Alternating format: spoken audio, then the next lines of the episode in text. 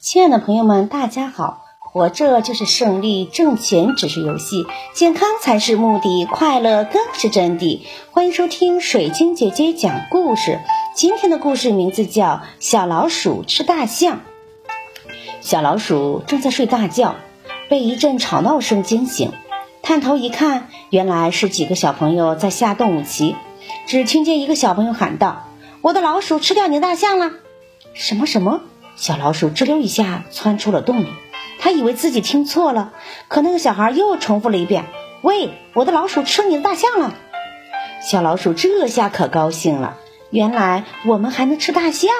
可是大象在哪儿呢？对，在大森林里呀，找它去。小老鼠走啊走啊，走到大森林，很快便看见了一头大象，伸着长鼻子在河里吸水呢。老鼠正想着怎样吃大象，大象也发现了它，问道：“你到这里干什么呀？”小老鼠昂着头，扯着嗓子说：“我来吃你呀！”可它的声音太小，大象没听见。大象见老鼠不理它，便躺下睡觉了。